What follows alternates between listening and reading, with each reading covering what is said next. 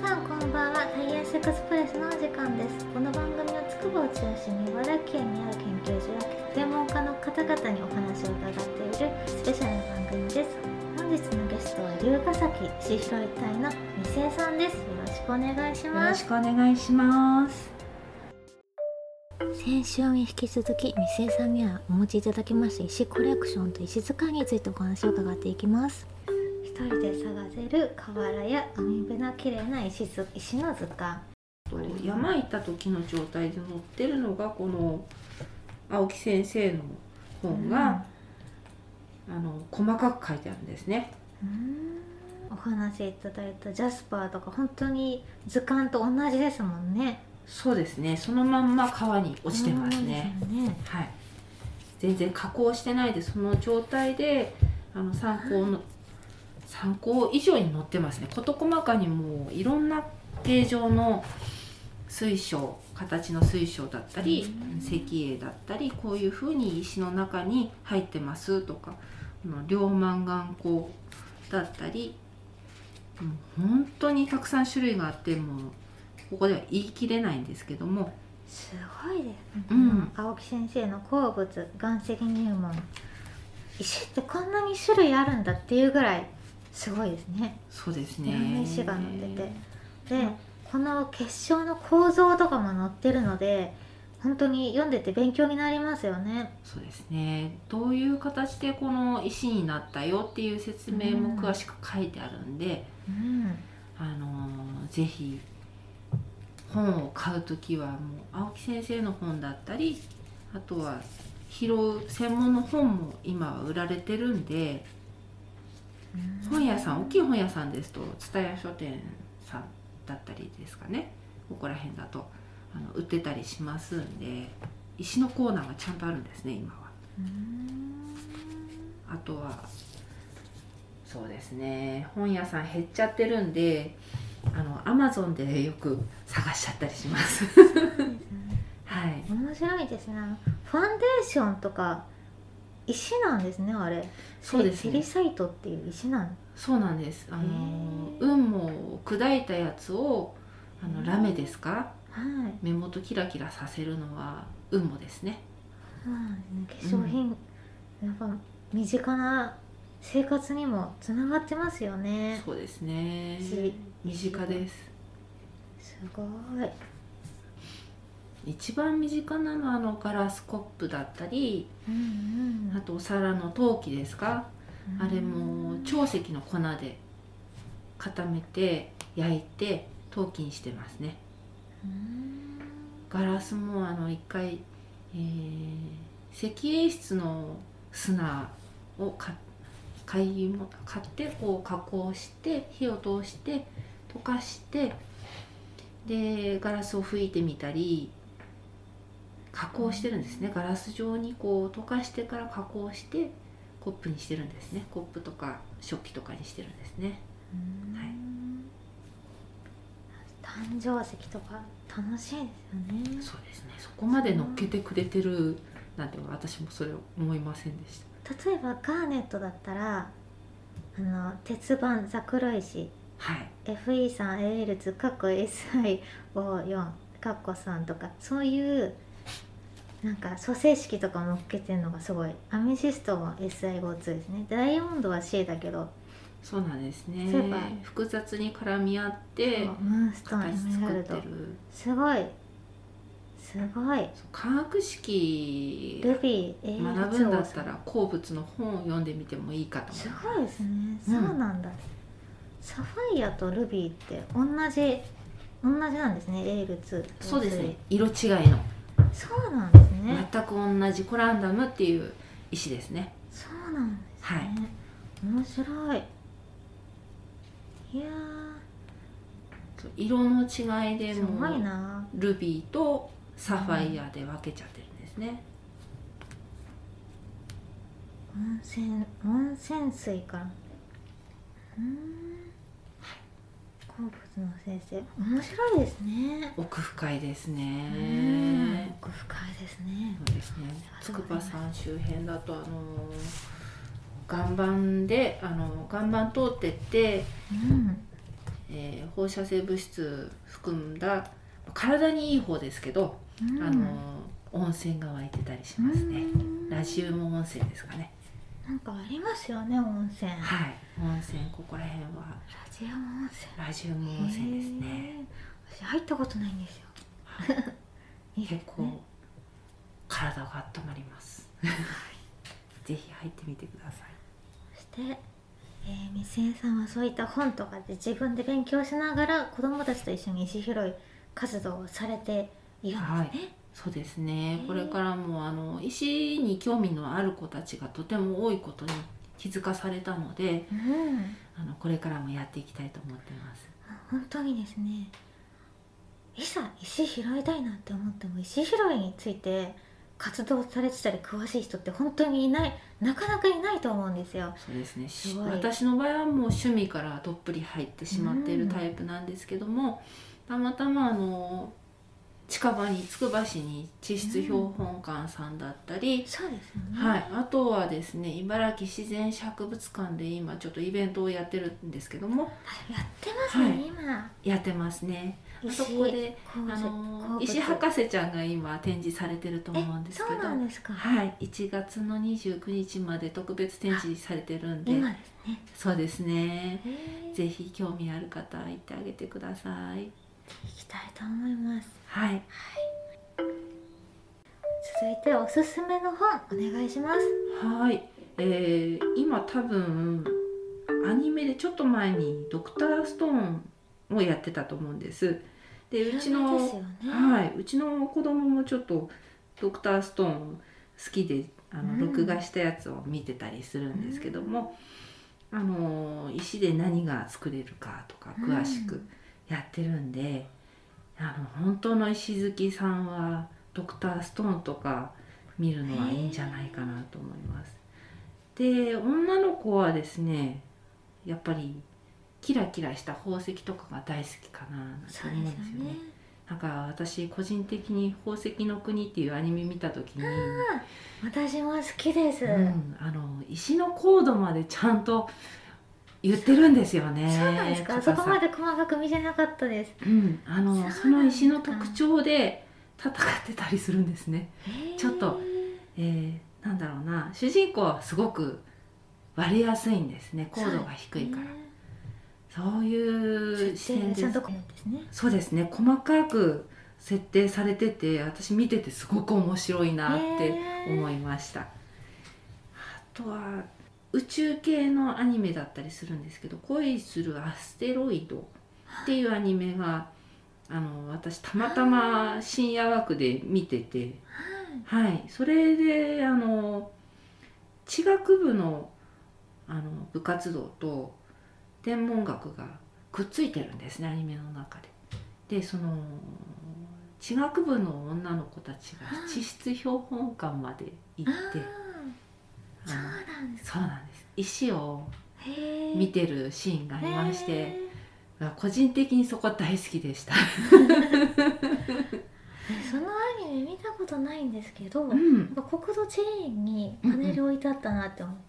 そうですね国土地理院も行ったシーンがあるみたいで、そうなんですよね。そうあの全部こう通してみるとその筑波の観光じゃないですけど、うん、地学部の女の子たちそれが見たいよってことで、うん。学園都市はあの宇宙に関することも一緒にセットでセットでとかそっちが本当はメインですけど、うん、全てそれで見れてしまうんでねそこでたまたま合宿しようなんて、ううんん。ああすごくいいななんて現実的だななんて思いながら石好きな人も宇宙好きな人も筑波の方で合宿したら全部学べるねなんて。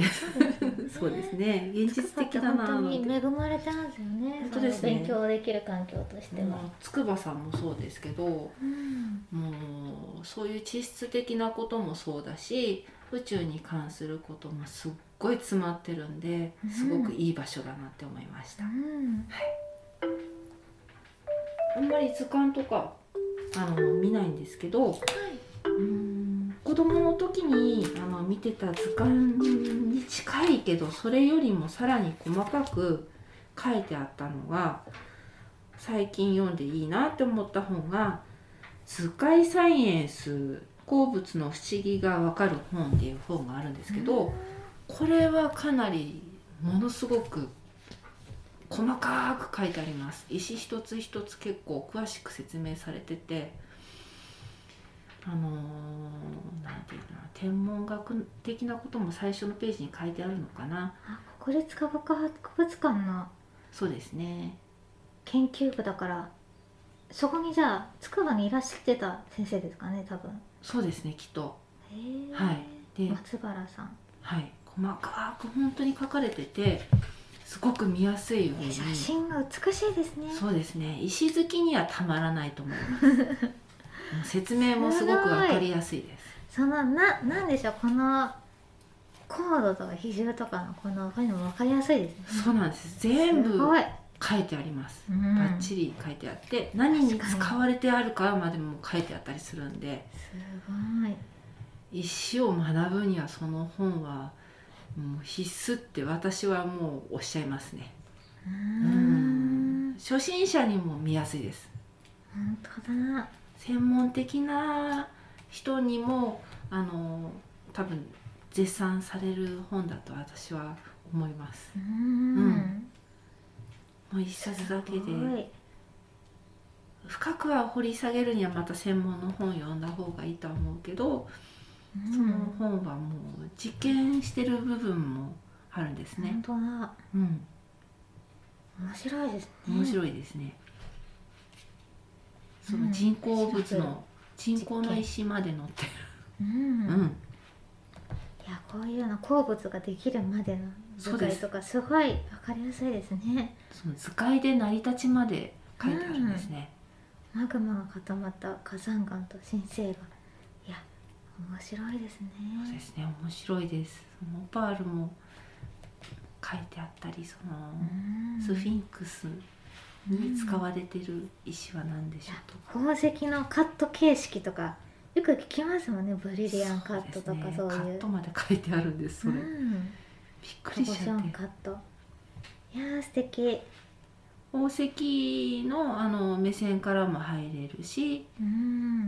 もう地質的な部分からも入れるしうん。あとはこれは何でできてるのかなっていうあの石からできてるんだよっていう紐解くのにも使えるしうん。もう一冊でもういくつにももう勉強になる。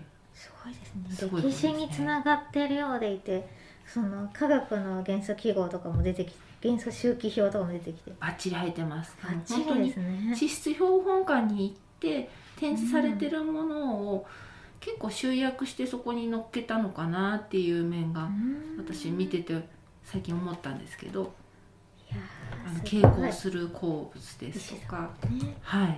いやすごいですね。そうですね。その本はすごくいい本だと思います、はい。ありがとうございます。はい貴重な本、はい、最後に中高生へのメッセージをいただきたいと思います。はい。えっ、とまず石好きな子たちへあの大人になってもそのまんまどうか石を好きでいてください。あのすごく面白いです。奥深いです。あの将来にあの全然関係ないなこんなの必要ないよっていう子たちもあのその土地の勉強をする時に茨城県あたりだと石の話は必ず入ってきます。なのでもう勉強とかもも入れてもそれがなし抜きにしてもどの道あの石は必ず話に聞くかと思うんで話をあの先生の話を一つずつ聞くじゃなくて、まあ、石の話ちょろっと聞いたらあの参考程度に聞いてみてもしそれで興味があったらあのぜひぜひ筑波の方へ足を運んであの石を見に来てください。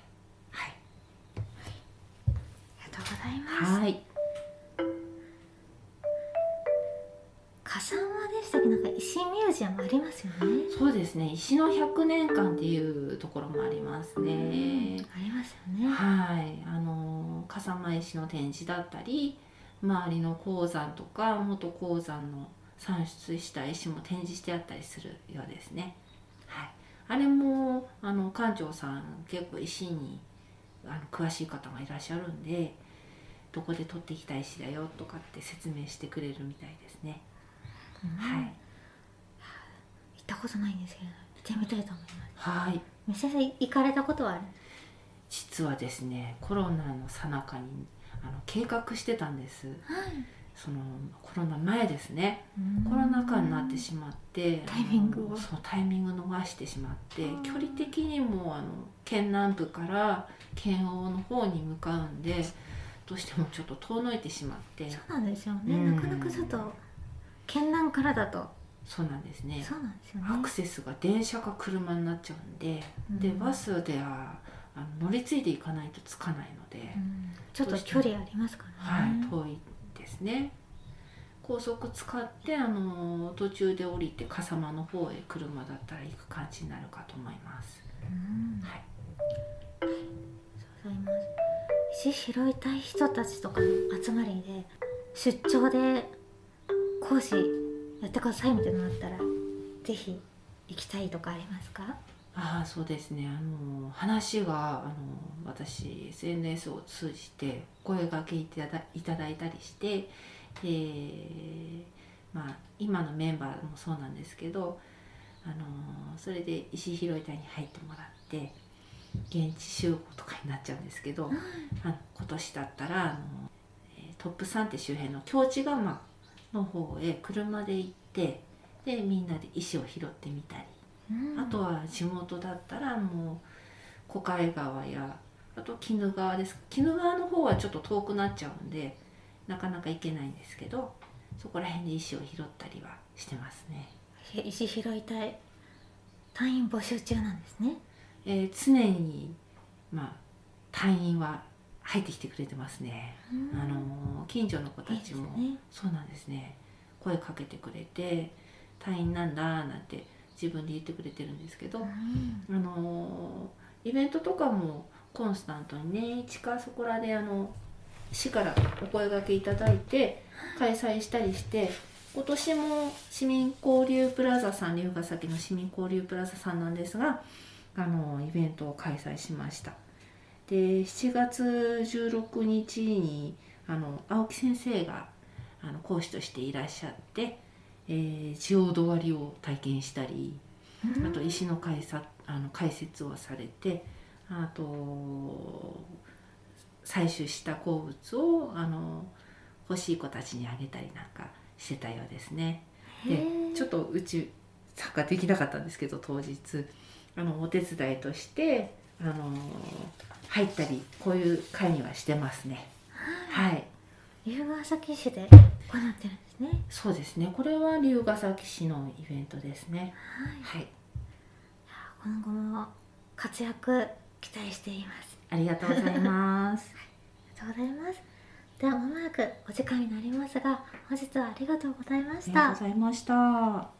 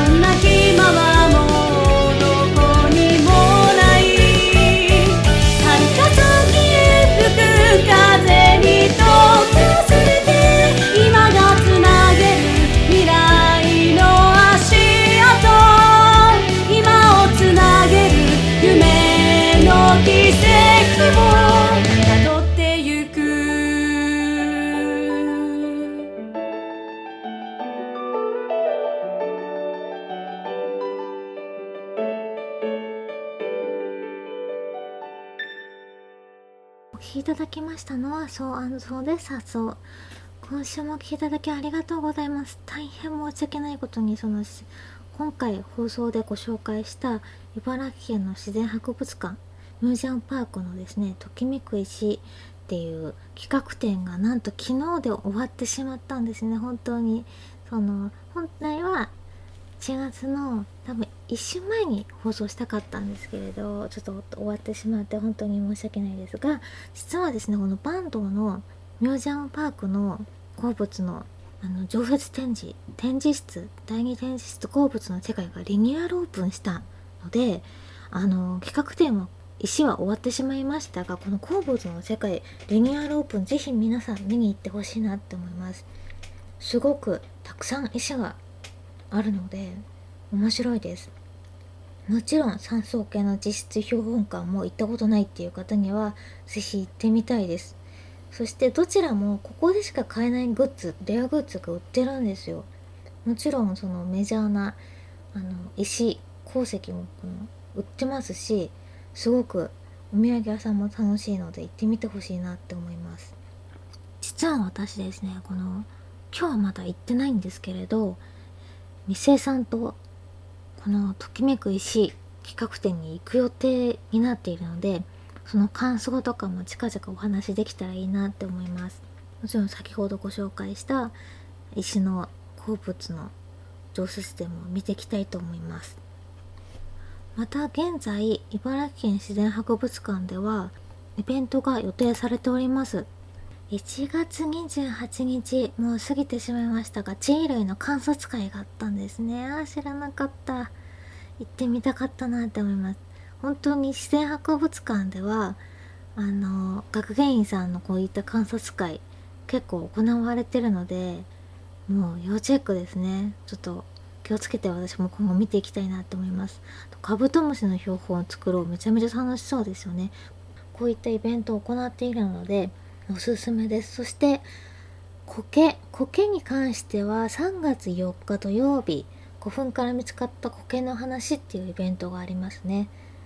とても興味深いですね。また企画展ときめく石が終わった後次何やるんだろうって思うと思うんですけど命の色世界を彩る生き物の形生き物たち2月18日から6月11日に予定されています。自然の中に目を向けてみてください。そこには色とりどりの植物や動物など生き物たちが生活し生活を彩っています。世界を彩っています。様々な色をした花や実紅葉する葉時期によっては体の色を変える鳥や魚周囲と同化するような色をした昆虫などその生き物たちはなぜそのような色をしているのでしょうか。き物の色のなぜを知りもう一度自然に目を向けてみませんか？素敵ですね。ホームページで見ることできますが鮮やかで美しいですね。赤小瓶とかカワセミとか色って面白いですよね。私たち人間に見える色と生き物たちが見ている色とか全然違ったりしますからね。こちらも企画展館内に行ってみたいなって思います。坂東の自然博物館茨城県では本当に大きくてすごく楽しいおすすめスポットなので是非行ったことないっていう方大変おすすめなので行ってみてください。サイエンスエクスプレスは文化ネットの提供でお届けしています。